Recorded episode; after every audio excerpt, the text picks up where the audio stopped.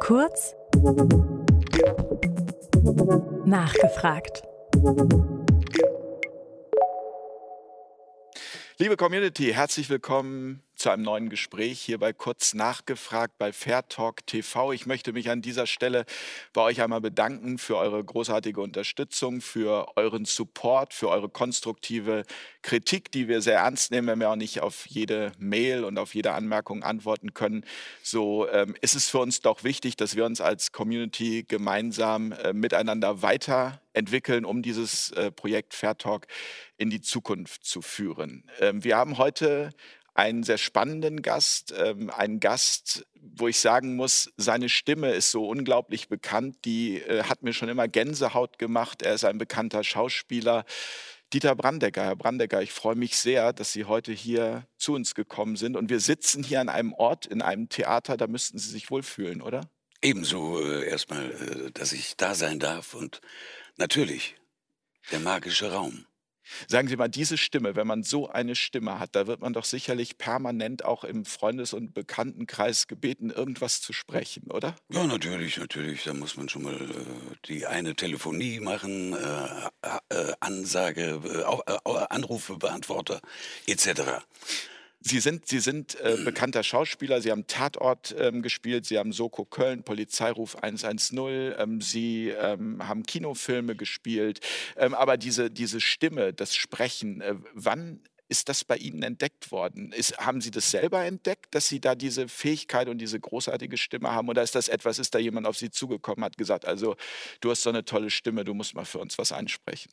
Ja, ja, das, äh, das war dann hier das äh, erste Studio in Düsseldorf. Die, äh, da war ein Mitarbeiter, der hat meine Stimme gehört. Und dann haben wir einfach mal was ausprobiert. Und so bin ich da hineingeraten. Und dann wurde das immer mehr. Und bis man dann auch Offsprecher wird, das dauert ja ein bisschen. Äh, ja. Ich habe das natürlich auch immer gehört, dass die Stimme gut ist. Aber müssen dann ja andere mitkriegen. Ne?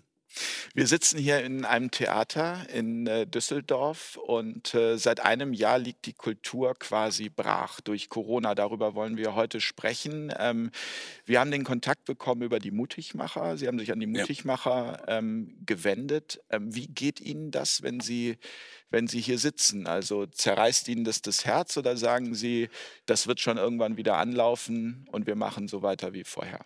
Ja, das da sehe ich ein bisschen schwarz.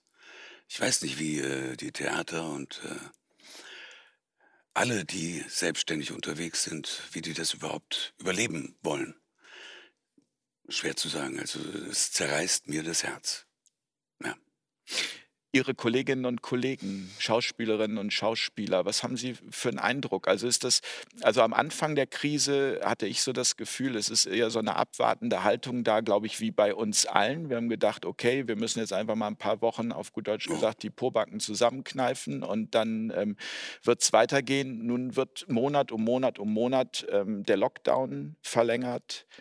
Wie, wie reagieren Ihre Kolleginnen und Kollegen darauf? Mit denen stehen Sie ja sicherlich im Kontakt. Ja, das ist jetzt schon wieder der nächste Punkt, äh, nämlich die Kontaktgeschichte äh, ist schwieriger geworden. Also, äh, weil wegen dieser Corona-Geschichte viele haben Angst davor, tatsächlich wahrscheinlich. Und die Kontakte sind dadurch weniger geworden, weil ich keine Angst vor Corona habe. Und das ist ja einfach eine normale Grippe. Tja. Wie sind Sie zu dieser Erkenntnis gekommen? Also wir hören ja von den äh, Top-Virologen des Landes, äh, von, von Herrn Wieler, ähm, von Herrn Spahn. Von das war doch der Tierarzt. Das ist der ne? Tierarzt vom RKI, ja, genau. Ähm, was völlig anderes. Also wie, wie kommen Sie dazu, ähm, das zu sagen? Ja, also im März letzten Jahres äh, habe ich äh, irgendwann mal zufällig Profiteure der Angst gesehen. Das ist der Film über die Schweinegrippe. Das ist genau. eine Art Dokumentation. Und wo auch schon äh, Mr. Drosten unterwegs war und Panik gemacht hat, Panik geschürt hat. Ja, und dann sind mir einfach schon mal ein paar Lichter aufgegangen. Natürlich nicht, noch nicht alles. Es wurde ja immer mehr, was äh, zutage gefördert wurde. Äh, ja, dann äh, habe ich weiter recherchiert, weil ich hatte dann ja ein bisschen Zeit, war nicht, nicht mehr so viel los. Und dann habe ich äh, recherchiert und recherchiert und recherchiert und siehe da, es äh, ergab sich ein Bild. Und eigentlich, eigentlich wurde mir schon ziemlich früh, ich glaube, das war April, Also im April 2020. genau, April 2020, ähm, ist es so in mich hineingefahren. Ich habe richtig äh, körperlich gespürt, was die vorhaben. Nämlich eigentlich uns töten. Oder zumindest eine gewisse Menge an Menschen.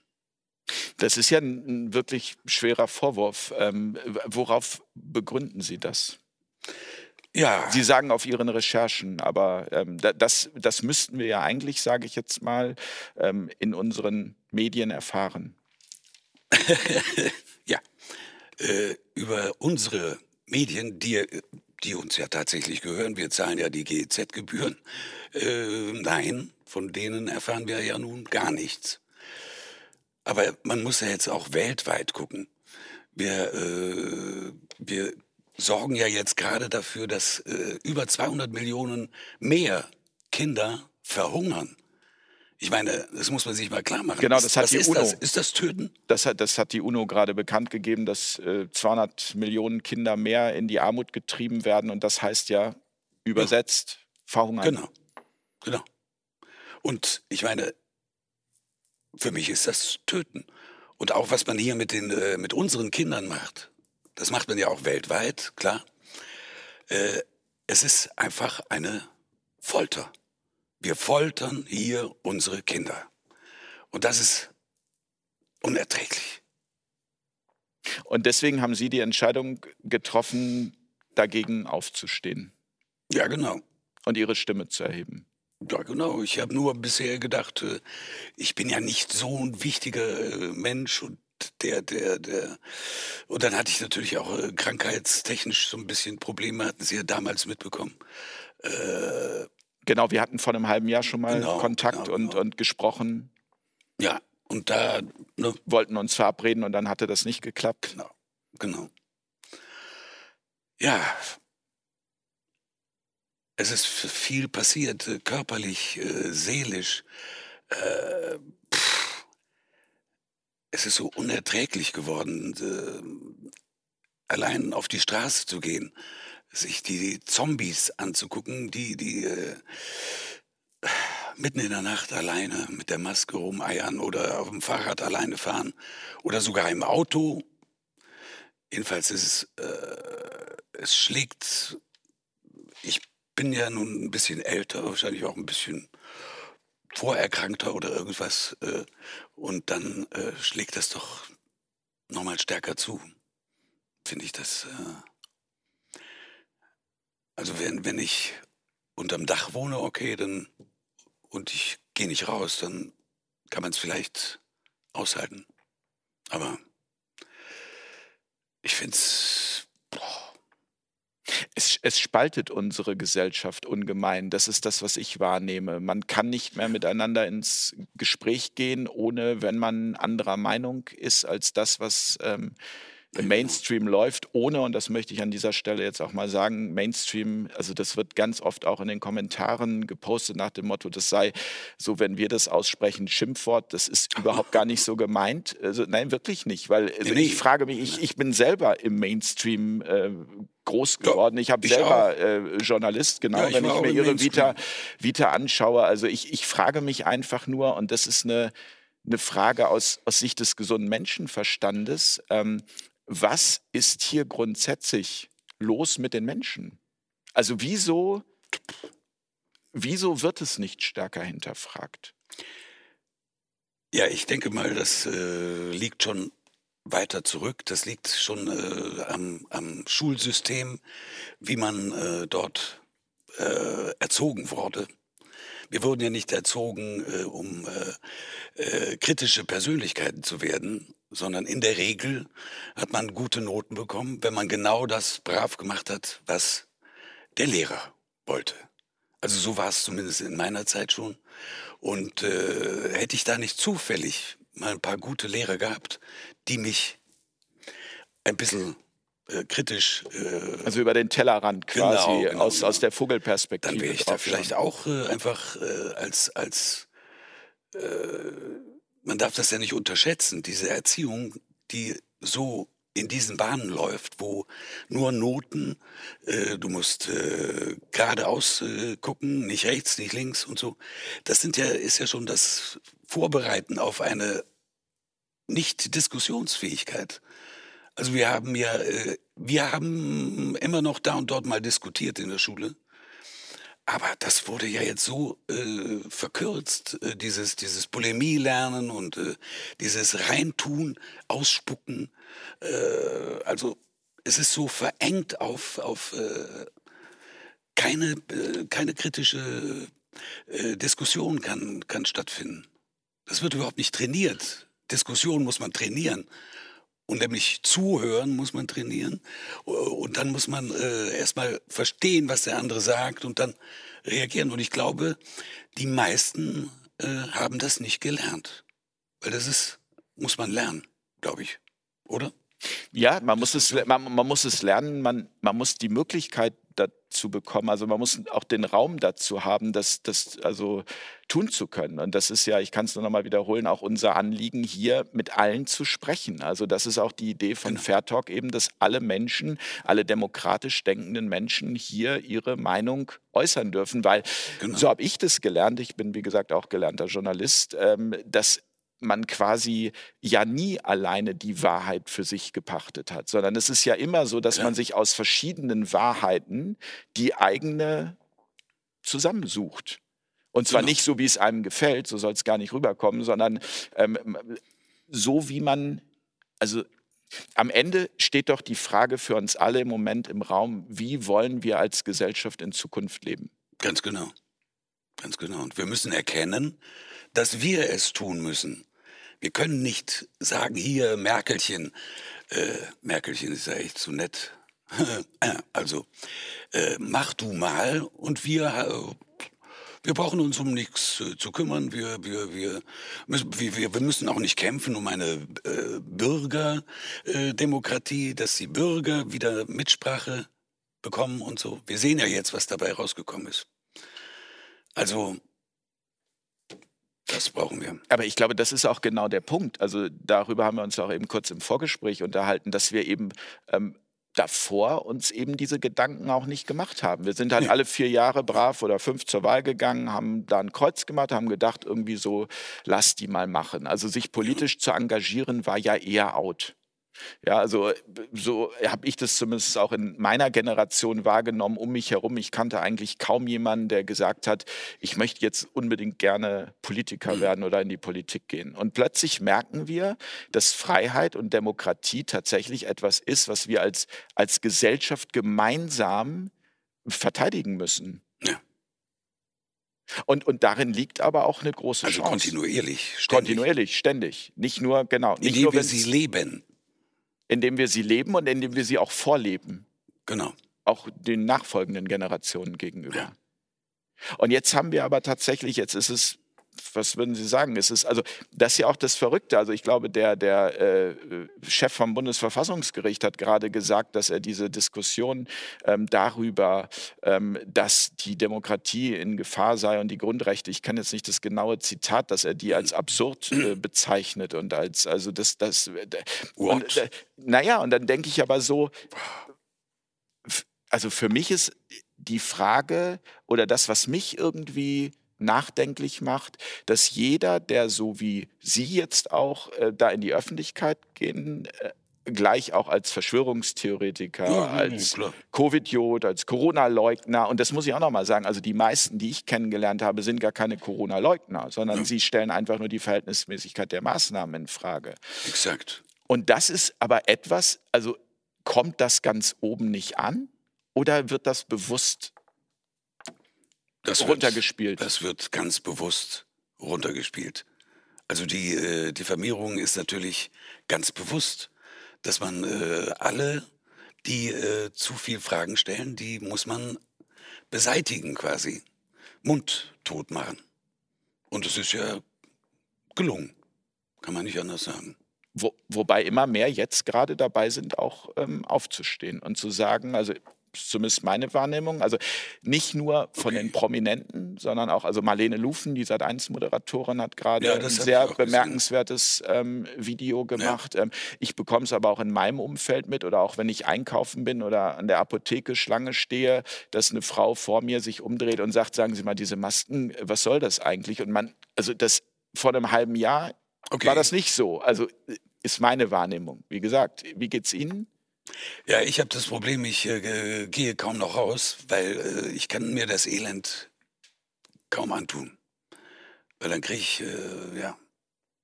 Macht das depressiv? Die Tränen. Ja, klar. Also seitdem, also seit jetzt schon fast einem Jahr, denke ich, äh, denke ich quasi jeden Morgen, wenn ich aufstehe, warum bist du nicht? Warum bist du nicht tot geblieben? Oder stehst gar nicht auf? Ja, also dann habe ich, äh, hab ich schöne Fantasien, was man so alles machen könnte. Alles ein bisschen verrückt, die Fantasien. So dem Auto gegen einen Pfeiler oder so. Ich irgendwie, ich weiß nicht, wie lange Nerven das aushalten. Wie lange hält das eine Seele aus? Wie lange? Wann wird man verrückt? Oder wann dreht man komplett durch und schnappt sich, naja, Pistolen gibt's ja hier nicht, äh, irgendwas und läuft amok? Ich weiß es nicht. Wie lange hält das ein Mensch aus? Also bei vielen denke ich, äh, die halten es sogar noch gut aus mit der Maske. Aber man sieht ja nichts, nichts mehr. Man sieht ja nur noch die Augen. Und das ist, man kann nichts erkennen, ob die traurig sind oder sonst was. Ja. Es berührt mich, wenn Sie das sagen, weil das äh, weil das bei mir das Gefühl auslöst, dass man uns halt tatsächlich die Lebensfreude komplett rausgenommen hat. Genau, alles, alle Bereiche, die irgendwie äh, Freude für den Menschen bedeuten, die sind ja genau weggenommen worden, ganz bewusst. Es fand eine Entmenschlichung statt. Abstand halten, Social Distancing. Also hallo, das kann nicht äh, sozial sein. Und wir brauchen, wir brauchen doch Nähe und wir brauchen unser Immunsystem. Ich habe nicht einmal gehört, äh, dass es ein Immunsystem gibt. Nee, es gibt gar kein Immunsystem. Ja, Moment, wo ist das denn hin? Äh, ja, das ist weg und jetzt kann man nur noch impfen. Und damit macht man ein Immunsystem im Impfen. Also, es hat sich doch, es ist alles verdreht. Es ist alles unlogisch. Es ist alles komplett. Ich könnte so, bin dann so, so auch wütend, dass man uns einfach, nee, ihr lebt jetzt einfach mal nicht mehr. Wir leben, aber haben kein Leben mehr. Aber toll. Das ist, äh, ich weiß nicht, wie, wie, wie ich das aushalten soll. Und dann die Jobs gehen natürlich auch. Es ist einfach. Sie sind Schauspieler. Ähm, wenn man Schauspieler ist, dann muss man sich in Menschen gut hineinversetzen können, deren Rollen man spielt. Haben Sie mal sich in die Rolle der Politik versucht hineinzuversetzen? ähm, ich könnte sicher äh, einen Politiker spielen, ist klar. Aber ich habe es nicht für möglich gehalten, dass, dass diese Menschen, die jetzt ja unsere Politiker sind, die gerade äh, dran sind, hier den äh, Mist zu verzapfen, äh, ich hätte nie gedacht, dass die so eiskalt sein können. Also sicher gnadenlos oder sicher sehr streng, sehr autoritär. Das hat ja Frau Merkel sowieso immer äh, schon bewiesen, auch in ihren früheren Interviews da mit dem Gauss. Ne? War Genau. auch Gauss. Ja, genau. Da hat sie mal ein Günter Interview Gauss. gegeben und hat gesagt, dass sie gar nicht so ein Freund Genau. von demokratischen Strukturen ist. Genau. So Sie ähnlich ist ja auch, sie es äh, formuliert. war ja auch IM Erika. Äh, jedenfalls, äh, ich kann es mir nicht anders erklären, als dass die wirklich zum großen Teil äh, krank sind. Äh, Psychopathen oder ich kann es mir nicht, Narzissten. Ich kann es mir nicht anders erklären. Das ist, ich kann es mir einfach nicht erklären, dass jemand so empathielos ist. Das ist komplett nicht menschlich. Das ist für mich kein Mensch mehr, oder? Wenn man sich so verhält, ich meine, äh, man sieht doch, was man den Kindern alleine antut. Aber vielleicht, Und, man, man und vielen sieht das, anderen Menschen, die- äh, ihre Existenz verlieren und so weiter. aber man, man, man sieht das, aber man hat vielleicht kein Gefühl dazu. Und am Ende ist es das Gefühl, das dazu führt, möglicherweise anders zu handeln. Weil aus dem Verstand heraus, also so wie Sie es ja auch eben schon gesagt haben, so wie, wie man eine normale Schullaufbahn durchläuft, es ist leistungsorientiert. Es geht nicht um die einzelnen Talente, sondern es geht darum, bestimmte Ziele zu erreichen. Das ist ja alles Verstand. Genau. Wenn man versucht zu appellieren, aufs Herz zu hören, dann ist das ja eher spiritueller Spinnkram. Ja, ja, es genau. wird ja so abgetan, als ähm, das bringt uns nicht weiter. Und ich frage mich, ob einfach, ob bei diesen Menschen, die da in der Verantwortung sind, eben diese Verbindung zum Fühlen komplett abgetrennt wurde. Weil, aber das, das, ist, das ist eine spannende Vielleicht Frage. sind die auch äh, traumatisiert worden als das, Ja, es ist. Äh, haben Sie, haben Sie äh, irgendwann noch mal mit einem der normalen Politiker äh, sprechen können? In Berlin oder so? Nein. also wir haben das immer wieder versucht, auch an dieser Stelle Politiker, ähm, auch Bundespolitiker einzuladen. Das ist Mhm. uns bisher ähm, leider noch nicht gelungen, weil, weil das ist genau der Punkt. Ich würde so wahnsinnig gerne mal mit einem Jens Spahn sprechen. Oh, ja. Ich möchte ihn verstehen. Ja. Das ist Ja, das, wofür ich, also das ist das, wofür ich Journalist geworden bin. Ich möchte Zusammenhänge verstehen. Genau. Ich möchte Menschen verstehen und zwar möglichst vorurteilsfrei. Ich habe zwar meine eigene Meinung, das ist auch, denke ich, in Ordnung. Die hat man auch als Journalist. Also wenn man so tut und sagt irgendwie, nee, ich, also ich stehe über allem, glaube ich, das schafft keiner. Nein, nein. Aber das ist ja auch wieder menschlich. Mhm. Und, und, und dennoch würde es mich interessieren, was bei denen passiert. Tja. Vielleicht bin ich ja auch, also ich habe das ganz oft, dass ich morgens aufwache und denke, möglicherweise, jetzt sind wir quasi bei meiner ähm, privaten Meinung, vielleicht liege ich ja auch falsch. Also vielleicht, vielleicht irre ich mich ja auch. Und es ist genauso schlimm, wie es gesagt wird. Ja, aber das ist ja, das ist ja herauszufinden. Das ist herauszufinden. Ja. Selbst die Zahlen des RKI und so weiter, die geben das ja gar nicht her, dass es so gefährlich ist. Die WHO hat ja auch äh, schon, meine ich, äh, vermeldet, es sei eine äh, normale Grippe. Und John Ioannidis hat es ja Einer der alles, meistzitierten Ärzte genau. der Welt. hat ja diese Studien gemacht in äh, mehreren Ländern und da war keine besondere Auffälligkeit. Und es gibt auch Also, Studien wenn, der, zum. wenn, wenn die das nicht wissen oder die, das RKI, äh, aber sie interpretieren die Zahlen komischerweise merkwürdig, setzen sie nie ins äh, Verhältnis und so weiter. Ne? Ja, und vor allem, also was, was mich jetzt, und da sind wir wieder beim, beim, also bei meinem Journalisten in mir, der ich immer werden wollte und immer sein wollte, dass halt die Kollateralschäden nicht angeschaut werden. Gar dass nicht. die keine Rolle spielen. Also man muss doch miteinander abwägen, Ja. was tut man Menschen an, wenn man sie wirtschaftlich aushungert. Und das, also ich meine, diese Corona-Hilfen, ich habe selbst erlebt, also bisher ist da ähm, noch nicht viel passiert. Äh, und jetzt sagt der Steuerberater, möglicherweise muss alles zurückgezahlt werden. Okay, ähm, das geht ja nicht nur mir so, sondern das geht ja Hunderttausenden so, die ja darauf gesetzt Genau. haben. Und dann sagt man, ja, das ist dann die EU, die sagt, ich glaube, das Beihilferecht, dass äh, die Förderungen so nicht fließen können, ähm, wie sie versprochen wurden. Und da denke ich, dadurch entsteht ja ganz viel menschlicher, Menschliches Leid, menschliches Leid. Danke. Suizide. Ich habe äh, letztens äh, von äh, Julia Neigel Mhm.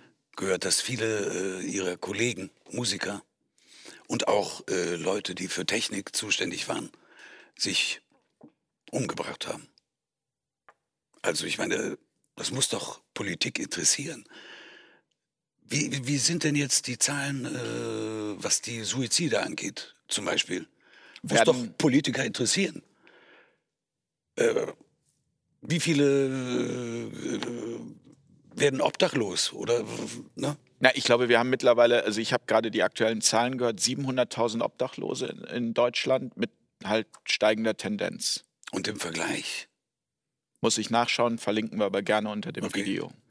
ich weiß jetzt nicht, wie viel es äh, sonst so waren vor Corona. Also die Zahlen, die ich kenne, sind 13 Millionen Menschen leben an der Armutsgrenze in Deutschland und 700.000 sind mittlerweile obdachlos. Und ich glaube, man muss jetzt kein großer Wirtschaftsprophet sein, um zu erkennen, dass das durch Corona nicht besser werden wird, nennen wir es mal so. Ich bin mit einem ähm, Obdachlosen befreundet, der freiwillig entschieden hat, auf der Straße zu leben. Der war Okay. auch schon mal hier in dieser Sendung. Ach ja, den habe ich gesehen, ja. Genau, und ähm, mit dem stehe ich im regelmäßigen Kontakt. Und der hat mir erzählt, dass tatsächlich gerade die Plätze auf der Straße, da wo er in Berlin lebt, knapp werden. Das spricht dafür auf jeden Fall, dass Ja. die Zahlen steigen, ohne dass ich es statistisch belegen Genau. kann. Genau.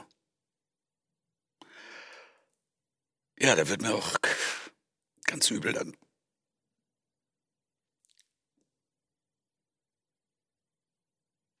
Herr Brandecker, Jetzt bin ich ja auch ein äh, Verschwörungstheoretiker und jetzt äh, kriege ich vielleicht noch weniger Jobs, muss man gucken. Ab auf die Straße. Äh, ja. Ja.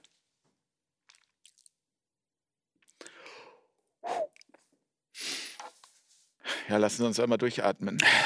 Ja. Aber ich danke Ihnen für Ihre Offenheit. Ja, alles andere ist ja sinnlos. Ja. Was soll ich erzählen? Mir geht's so super. Wow. Ich tanze den ganzen Tag in der Wohnung Samba oder was? Ja. Wir müssen ja, wir müssen ja an unsere Substanz kommen. Genau, wir an müssen unser Inneres. Und wenn ich jetzt auch nur irgendwas spiele, was ich ja leicht machen könnte, wer hat denn was davon? Wer hat was davon? Niemand. Ich glaube, das ist etwas, das tatsächlich dieses, also in die Authentizität, in die Authentizität zu kommen, genau. Das, das, was man ist, also das, wofür wir hier sind. Genau. Und dann auch zu sagen, okay, ich, ich habe ja grundsätzlich auch gar nichts zu verlieren, weil ähm, es im Moment eh so ist, wie es ist. Und dann Genau. bleibt die, dann, dann, dann, das ist aber auch, also ich versuche das gerade richtig zu formulieren. Ich habe mal in einem Buch gelesen, dass alles im Leben einen Sinn hat. Alles. Ausnahmslos. Wenn man sich mit Menschen beschäftigt, die zum Beispiel Nahtoderlebnisse hatten, Mhm. dann hört man da ganz oft, dass alles, egal was, immer aus Sicht der Vogelperspektive einen Sinn macht. Mhm. Und das ist immer mein Anker, wo ich Ja, hoffe, super. dass tatsächlich das auch einen Sinn hat, damit wir tatsächlich wieder Mensch sein können. Ja. Weil wenn wir mal ehrlich sind, vorher war es auch nicht besser, wir haben es nur nicht mitbekommen. Ja, genau. Ja, Vorher sind auch Kinder verhungert. Vorher äh, haben auch Hunderttausende auf der Straße gelebt. Vorher haben auch Menschen im Job äh, schlimme Dinge, Mobbing, was auch immer erleiden müssen. Da ging es nicht Genau. darum, äh, ob man eine Maske trägt oder nicht, da ging es um andere Themen, aber die, Ja, genau. die Gesellschaft ist an diesen Punkt gekommen, weil wir daraus auch etwas lernen sollen, dass es so nicht weitergeht. Oder so nicht weitergegangen wäre. Jetzt kommen ja die ganzen Missstände erst, blubbern jetzt überall äh, hoch. Corona bringt es quasi ans Genau. Tageslicht. Genau. Aber, ja, ich sag mal, das äh, steht vielleicht 50-50. Ob es sich in diese, in die gute, für den Menschen Richtung bewegt oder, wenn ich mir einen Bill Gates angucke, wird mir dann schon ziemlich übel. Ich meine, es ist ein äh, Privatmann. Äh, das sind alles Privatleute da, die vom Weltwirtschaftsforum. Äh, die wollen aber sagen, wie wir zu leben haben. Also das ist ganz schön heftig. Also wir haben die nicht gewählt. Und wenn sich das in die Richtung bewegt, hier mit äh, das, was Bill Gates will und so weiter, dann das wird nicht gut. Ich hoffe ja. Deshalb bin ich auch hier. Muss jetzt andere Richtung. Können, können Sie da mit Ihren Kolleginnen und Kollegen m, drüber sprechen? Oder ist da auch eine große? Gerade, ähm, Wollen wir einen Moment? Eher nicht, eher nicht. Okay. Ich kann eher nicht mit, mit denen so. Ja, es ist. Viele haben dann ja auch noch äh, ganz gut zu drehen. Jetzt langsam wieder. Zwar unter äh, schlimmen Bedingungen letztendlich, andauernd sich den äh, PCR-Test in die Nase hauen lassen zu müssen. Äh, tja, es ist unheimlich schwierig, Kontakt aufzunehmen. Ich habe das Gefühl, äh, das Telefon drückt schon, wenn ich den Hörer da liegen sehe, der, der Hörer drückt schon aus, nee, das hat keinen Sinn, wenn du den anrufst. Nee. Und wenn man einmal miteinander gesprochen hat und dann kommt da nichts an Argumenten oder so, sondern nur Quatsch. Es ist doch Quatsch. Also, wie will man dann reden? Ich finde es schwierig, dann zu reden. Äh, Ich, ich glaube, der, der, also ich habe mal ein Interview geführt mit Gerald Hüther, dem Hirnforscher. Mhm. Und er hat gesagt, ähm, das, was Menschen überhaupt nicht mögen, ist Veränderung. Ist das die große Angst vor Veränderung grundsätzlich, dass man irgendwie versucht, am Alten festzuhalten, egal was es kostet, ähm, weil man, weil man aber ein neues Weltbild nicht ähm, ertragen möchte. würde? Haben möchte oder glaubt es nicht ertragen zu können? Aber ich glaube, das ändert sich in dem Moment, wo man selber, wie ein Selbstständiger, alles verliert. Weil die meisten sind ja noch äh, in Arbeit. Aber sobald dann äh, da auch noch mehr abgebaut wird an, an Personal durch künstliche Intelligenz etc., äh, dann ist es, ist es nochmal ein anderer Punkt. Weil dann fühlst du es ja. Momentchen mal, ich habe keine Wohnung mehr und äh, wo ist denn das Auto? Also irgendwann, Und die EC-Karte bleibt es ja auch im Automaten ja stecken. zum Beispiel. Ja, und dann äh, kommt das Hirn doch, glaube ich, ein bisschen in Bewegung.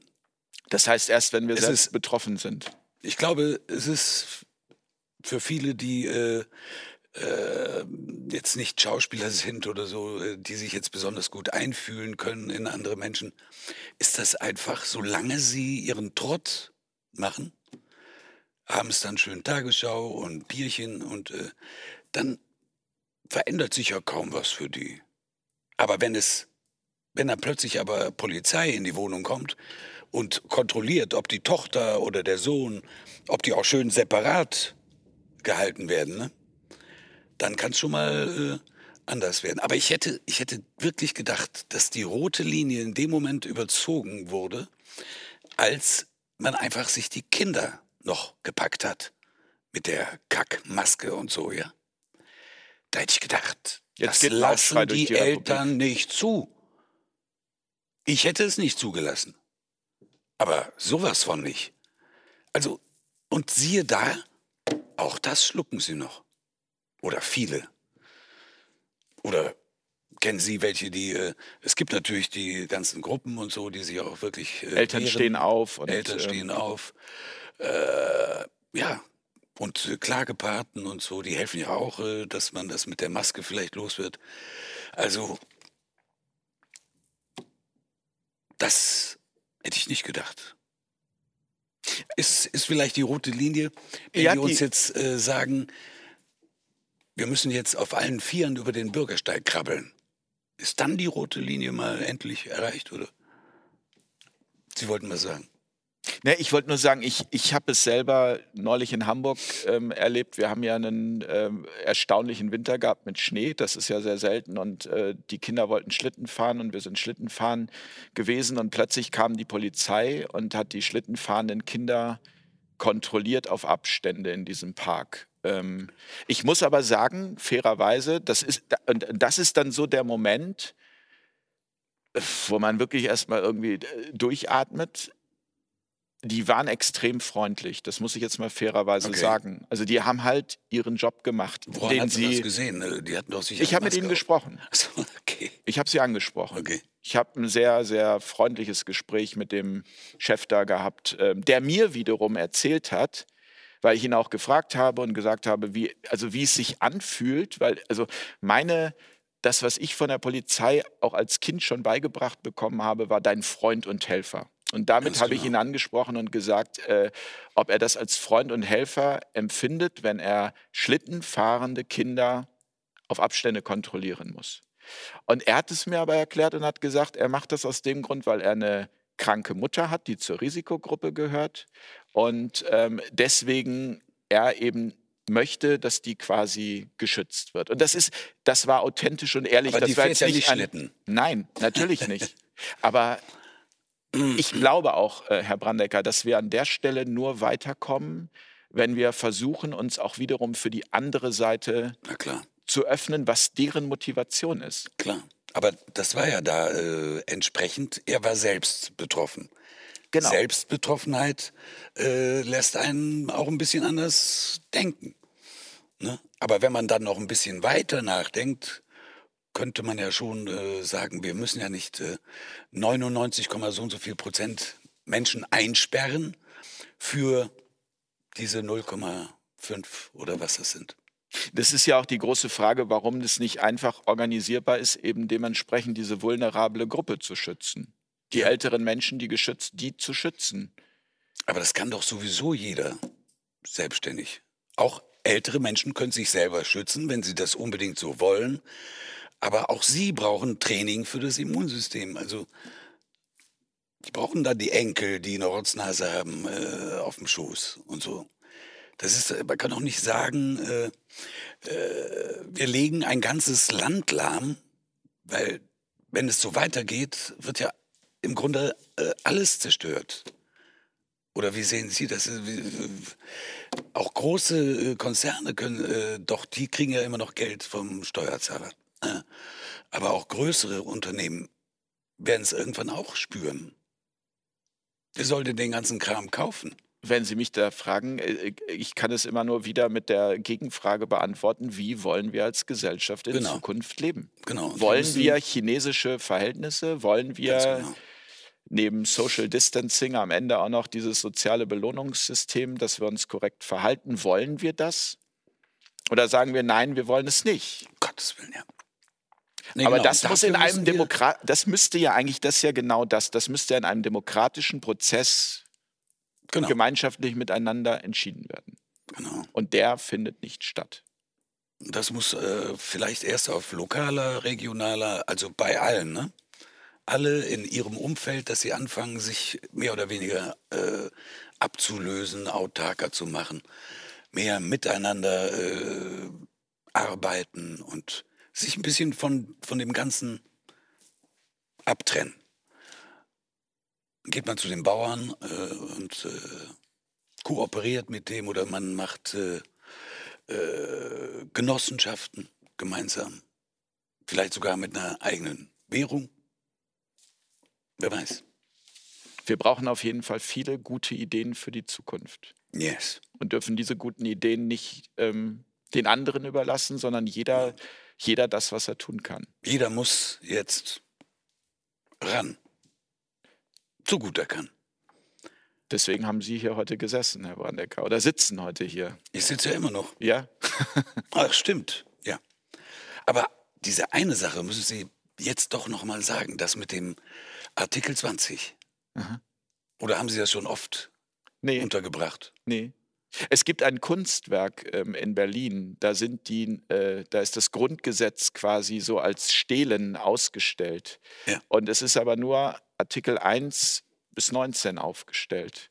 Und es gibt ein äh, Bündnis, die haben, also ein Verein, Ralf Bös heißt der Mann, die haben immer dafür Geld gesammelt, dass eben auch ähm, das 20, der 20. Paragraph Ja. dort als Stele aufgestellt wird. Und das haben die auch gemacht. Die haben dieses Kunstwerk immer wieder ähm, produziert, dort aufgestellt und ist von der Polizei dann aber immer wieder abgebaut worden. Wahnsinn. Aber das hat ja niemand, Wahnsinn. also das, das, das war schon vor Corona, also dass der da tätig war. Das hat niemand mitbekommen, Hat keine. Öffentlichkeit. hatte keine Öffentlichkeit. War halt ein Kunstwerk, von daher kann man sagen, gut, der Künstler hat halt entschieden, nur die Paragraphen 1 bis 19 aufzustellen. Der Paragraph 20 ist ja der Paragraph mit dem Widerstandsrecht. Genau. Das ist doch sehr merkwürdig. Das ist eine Verschwörungstheorie. ja. genau. Da hat immer einer die, äh, genau, die äh, weggeräumt, äh, die 20er steht. ja, jetzt bin ich ja sowieso ein Verschwörungstheoretiker. Äh, ja, da bin ich jetzt äh, im Club. Äh, war ich vorher auch schon, aber jetzt bin ich ja richtig im Club. Jetzt hat man mich ja gesehen. Ui, ui, oh, ob meine Nachbarn noch mit mir reden werden, wenn die das gesehen haben? Hätte ich mir mal vorher überlegen sollen. Sie finden gerade zu Ihrem Humor zurück, das gefällt mir. Ja, langsam. Ist das auch von Ihnen, also hier zu sitzen, ein Statement, ein Appell an Kolleginnen und Kollegen, mutiger zu sein, Ja. den Mund aufzumachen? Wohin? Welche Kamera? Ach, das, das, das. Also, liebe Kollegen, wenn ihr dies seht, äh, könntet ihr euch ja vielleicht mal überlegen, dass das ja nicht endlos so weitergehen kann. Dann ist auch euer Job letztendlich weg. Also insbesondere jetzt am Theater. Die Filmjungs, die kriegen ja immer noch was. Aber es kann so nicht weitergehen. Denkt doch auch an die Kinder. An die Enkelkinder. Ihr könnt doch nicht. Seid ihr so gefühllos? Ich verstehe es nicht. Haut rein!